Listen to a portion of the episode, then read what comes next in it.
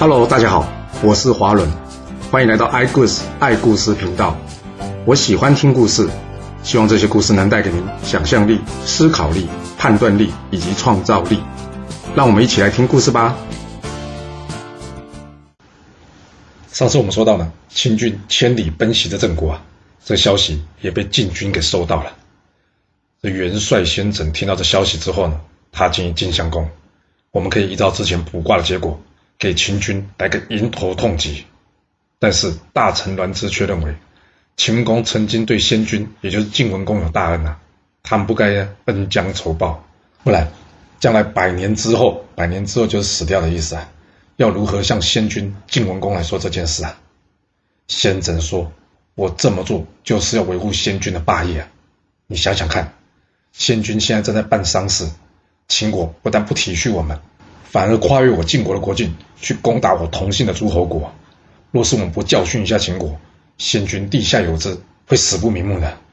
栾枝说：“但秦国毕竟只是路过，又没有攻打我们，我们反过来攻打秦国，这样会不会太超过了？”先轸说：“秦公永立先君，是为了秦国好，而不是真的为我们晋国好啊！他早就想称霸中原了。”要不然，建土之盟他为何不来呀？秦国今天趁着我们办丧事来偷袭郑国，就是小看我们。他认为我们晋国没有能力保护好我们的附庸国家。若是我们还不出兵，那可真是给秦国给看扁了。这时，一旁的赵衰呢也出面说话了。赵衰说呢，他觉得扶丧期间出兵与礼法不合，所以呢，他也不建议出兵啊。先者一听呢，他说：“哎呦。”这守丧啊是尽孝道没有错啊，但是这为父守丧与剪除强敌、安定社稷，这哪件事才算是孝顺啊？哦，你们都那么聪明，难道还分不出来吗？这时虚臣也跳出来说啊，他认为元帅先轸的话才是有道理的。先轸看着晋襄公的举棋不定啊，他心急的说啊：“主公，要不这样吧，你继续办理丧事，这件事交给我处理就可以了。”晋襄公问先轸：“元帅，那依你判断？”这秦军现在在哪？先轸想了一下，回答说：“以我判断，秦国不可能成功偷袭郑国的，所以应该一下子就返回秦国了。而这一来一往啊，大约需要四个月。依我估计啊，秦军没多久呢，就会经过我们晋国返回秦国了。而这渑池呢，是秦晋两国相连之处，秦军必定会由此经过的。渑池附近呢，有东西两座瑶山，距离不宽。”而且呢，此处地势险要，车马难行。若是我军在此埋伏，必定可以痛击秦军，甚至将秦军将士全部俘虏。晋襄公听完之后，点点头说：“好，那就按照元帅的意思进行吧。”先轸得令之后呢，立刻调动军马。他先派自己的儿子先且居以及将军屠吉，在瑶山路口的左边率领五千士兵埋伏。另外，派虚臣的儿子胥英。以及胡举居在瑶山的路口的右边，也率领五千士兵埋伏，只等秦军到时左右夹击。接着呢，他再派出胡射孤与韩子羽各率领五千士兵，先去西瑶山埋伏，并且预先砍断树木来阻挡道路。而东瑶山呢，则是派出梁尧米的儿子梁宏以及来居，一样也是各率领五千士兵预先埋伏。任务是，一旦秦军通过，立刻发动攻击。他自己呢，则是与赵衰、栾枝、胥臣等一般老臣，保护晋襄公在瑶山二十里外安营下寨，随时准备接应。果然，四月上旬，秦军带着满满的华国战利品来到了渑池。白乙丙一看，前面就是瑶山啊！他立刻纵马上前去跟主将百里孟明说：“他说，主帅，你还记得我爸爸提醒我们的那封信吗？”百里孟明听，哦，你说那个唱衰我们的信啊？哎呀，你这时候提他做什么呢？白乙丙说：“前面就是瑶山啊。我爸说过，郑国并不可怕，可怕的是晋国，而瑶山呢，是这趟来最危险的地方啊。所以我是想说，我们是不是先派人去前面打探一下，以防我们中了晋军的埋伏啊？”百里莫名回答白乙丙说：“哎呀，听你说的，我们这趟出门都已经走了几千里了。”若是处处担心害怕，那还能行军吗？何况这瑶山一过就是我们秦国了，你别太担心呐。一旁的西岐叔说：“主帅，你神勇无敌啊！但是我们士兵可没那么厉害啊！要是一旦遇到埋伏，我怕他们会慌了，不知所措。要不这样啊，我们先派探子去探路，也好安大家的心嘛。”百里梦明一听，哦，你们那么担心啊？那这样啊，我来打头阵。要是遇到埋伏，我来解决掉他们。你们呢，跟好就好了。说完了，他让包满子做先锋，他自己做第二队，白乙丙做第三队，西岐树做第四队。就这样，他将秦国的军队呢分成四队，开始准备进入瑶山呐。这包满子呢，我们前面有说过了，他驾车的功夫一流啊。还不止这样啊，他还力大无穷啊！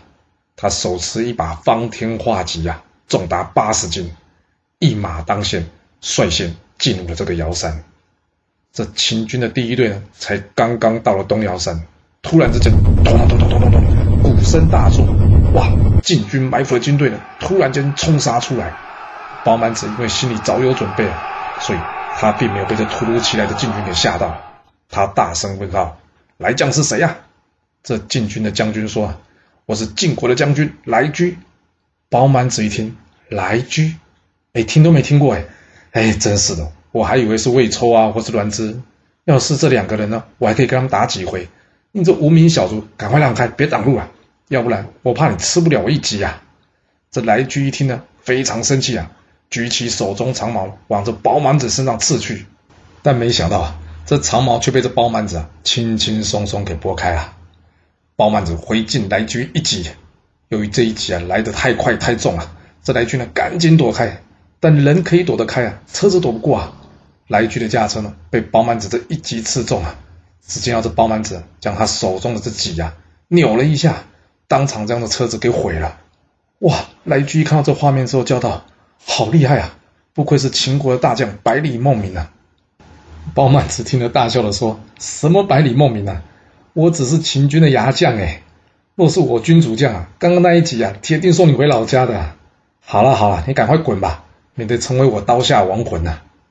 来居大声回答包满子说：“好，我让你过，你别伤害我晋国的士兵。”包满子笑了笑说：“请能回报主将百里孟明吧，的确有晋军埋伏，不过人数不多，刚刚已经被我杀败了。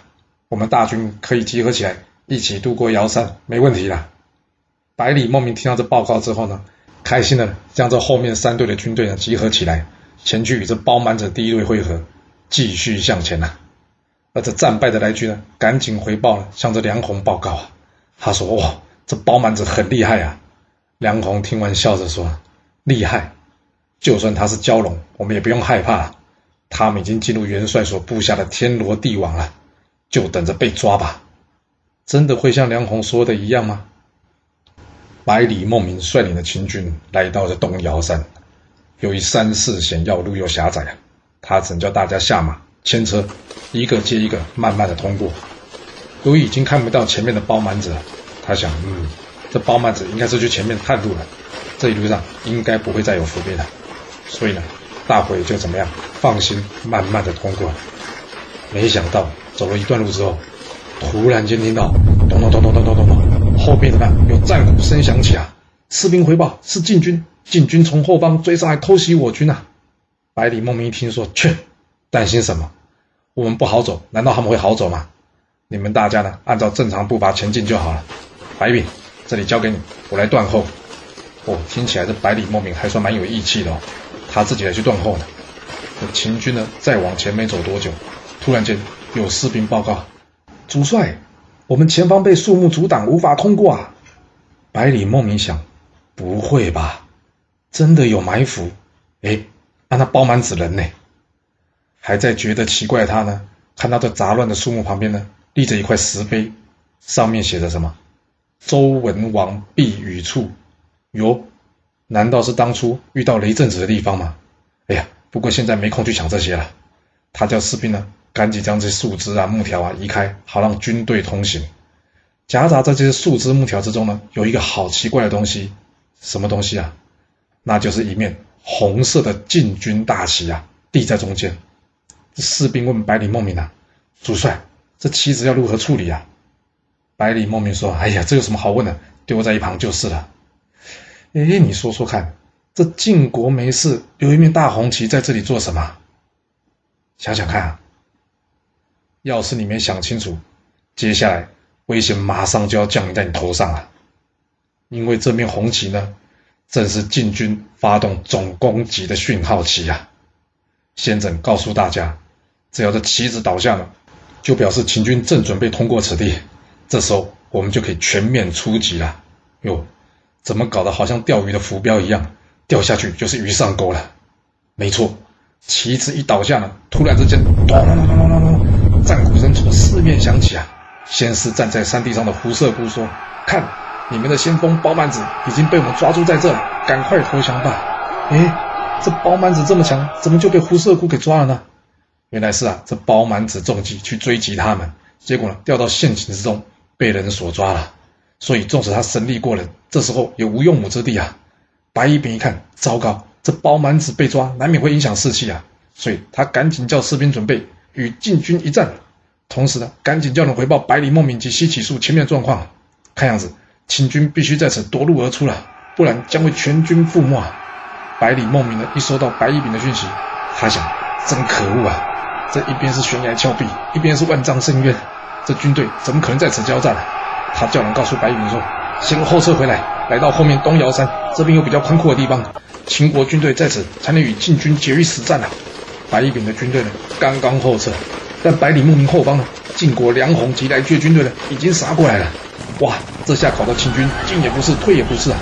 这时，百里孟明领着秦国的士兵呢，就像是热锅上的蚂蚁，到处乱窜，有的爬山，有的涉水渡溪，但一个一个呢，都被晋军怎样杀的杀，抓的抓。这晋军呢，左有先且居。右有续音，秦军呢根本是插翅难飞啊！百里孟明一气之下，率领着白乙丙以及西岐树再次回头，来到这周文王躲雨处的石碑这里。他呢想要凭借自己的神力呢，搬开这些木枝，然后呢打出一条血路。没想到就在这时候，韩子宇一把火放起来，哇！谁也没想到这些木头上呢早就被放了易燃物品了，一瞬间火光冲天了，哇！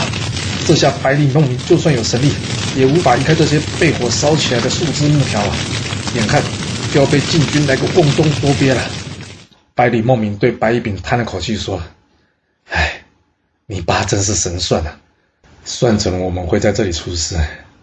你们两个赶紧卸下军服逃走吧。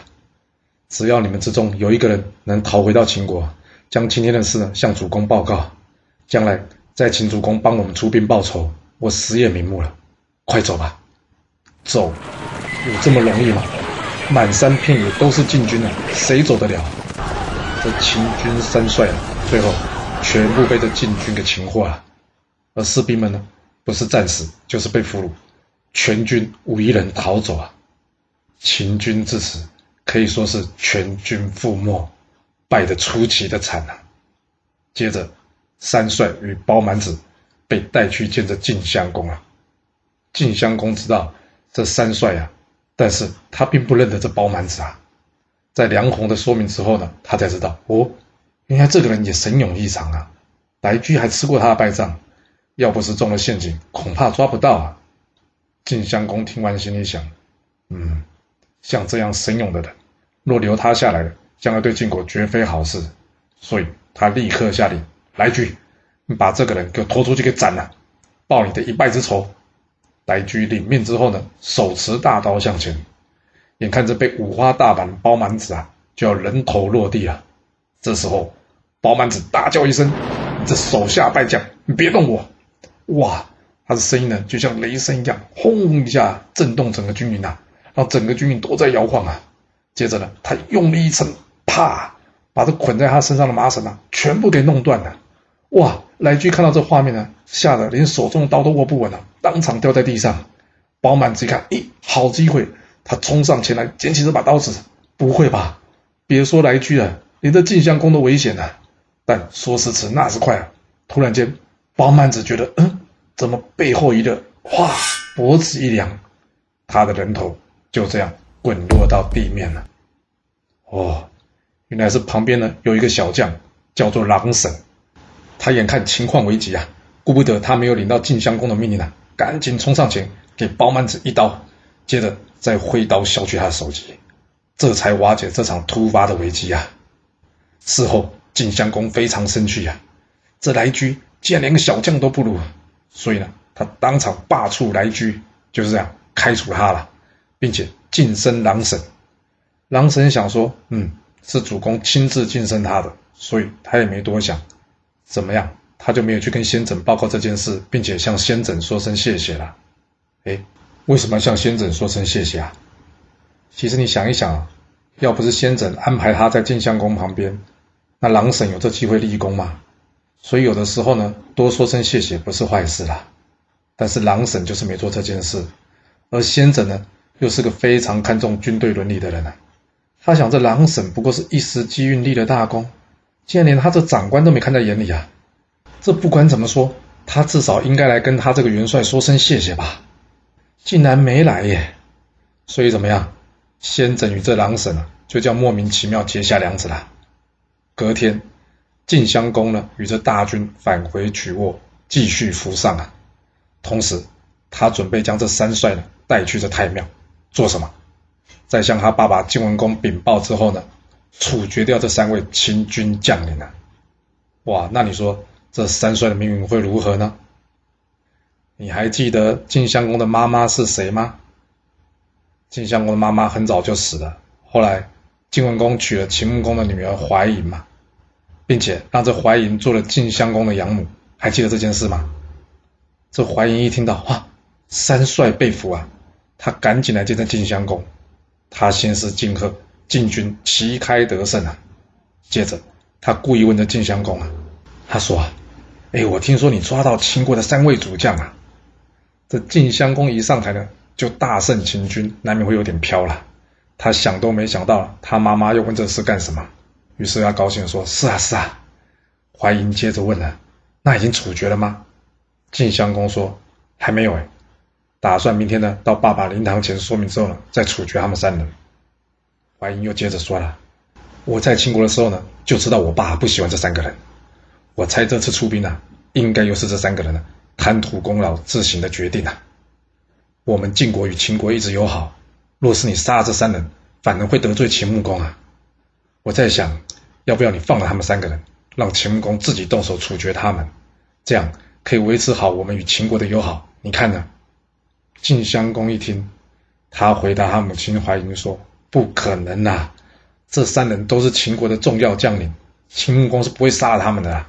放他们回去，那就是纵虎归山呢。”这对我晋国是有害无利啊！怀嬴不放弃，接着说了：“不是都说军队有军法吗？战败者死嘛。你看这城濮大战啊，楚国令尹子玉战败了，结果都难逃一死。那秦穆公怎么可能放这三个人呢？那他以后要怎么带兵呢？”晋襄公听到这里，觉得嗯，这样说好像有点道理哦。但是他还是不愿意放人。怀嬴再加把劲，他说：“你看之前啊，这晋惠公。”他把事情做这么绝，但秦穆公为什么不杀他？就是不想秦晋成为世仇啊，彼此攻击永无宁日啊。所以最后还是将这晋惠公放回晋国嘛。要是你今天杀这三人，那明天秦国就有理由攻打我晋国啊。这样冤冤相报，到何时才是个头呢？听妈的话，让他们回去吧，反正他们也活不久。晋襄公想一想，嗯，也对了。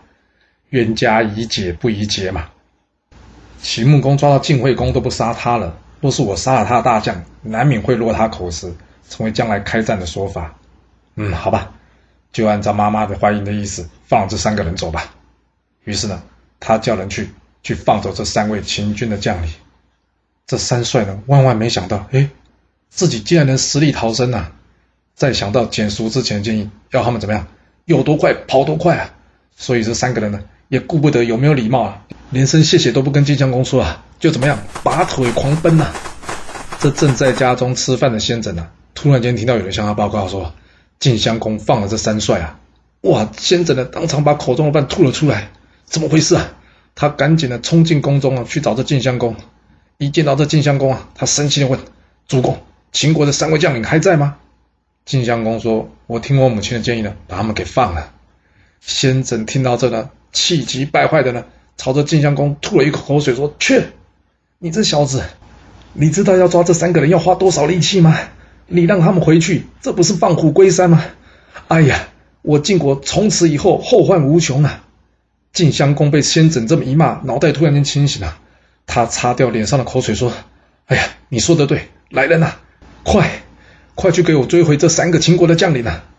一旁的将军呢，杨处父说：“主公，这事交给我吧。”说完了，赶紧提刀上马，率领军队呢前去追这三帅。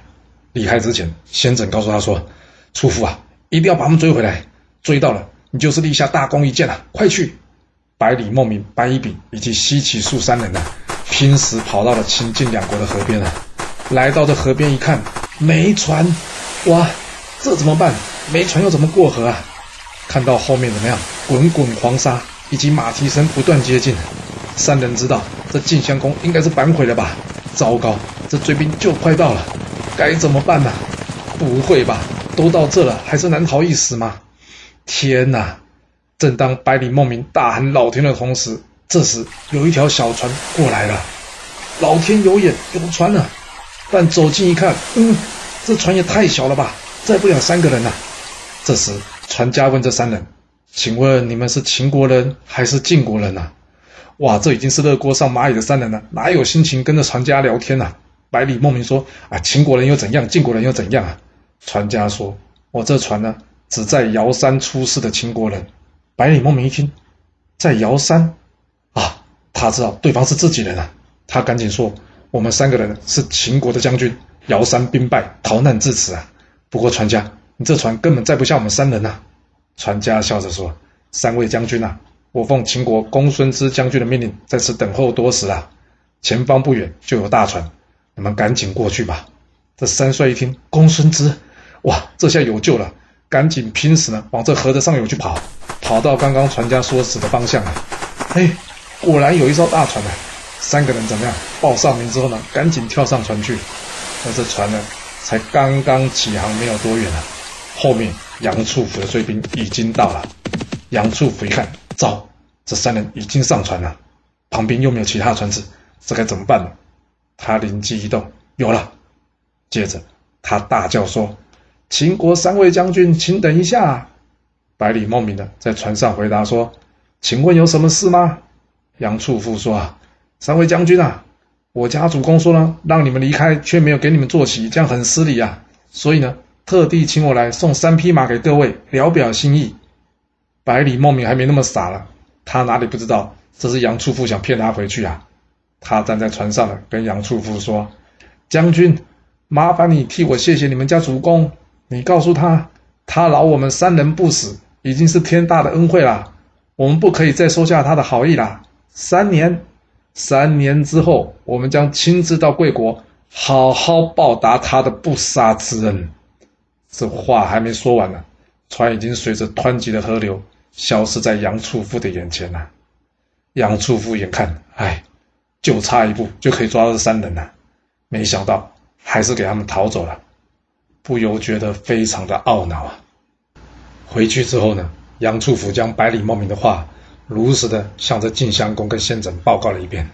先轸一听呢，气到跳脚啊！这可恶的家伙说什么三年之后亲自到我们晋国好好报答，这根本就是在放话，三年之后要来攻打我们晋国。主公，我建议这秦国刚刚大败，我们可以趁现在呢出兵讨伐这秦国，以绝后患呐！哇，才刚刚打完仗。秦晋两国又要开战了吗？这故事会如何的发展呢？我们要到下次才能跟各位说喽。好了，今天就先说到这。若喜欢我的故事，记得动动您的手指，给我五星评价，或是追踪、订阅以及分享哦。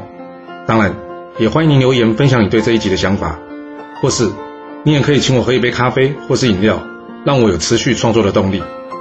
其实历史。就是顶层阶级的生活记录，了解他们的思考方式以及作业模式，才有机会改变您的未来。谢谢您来听我说故事，我们下次再见喽。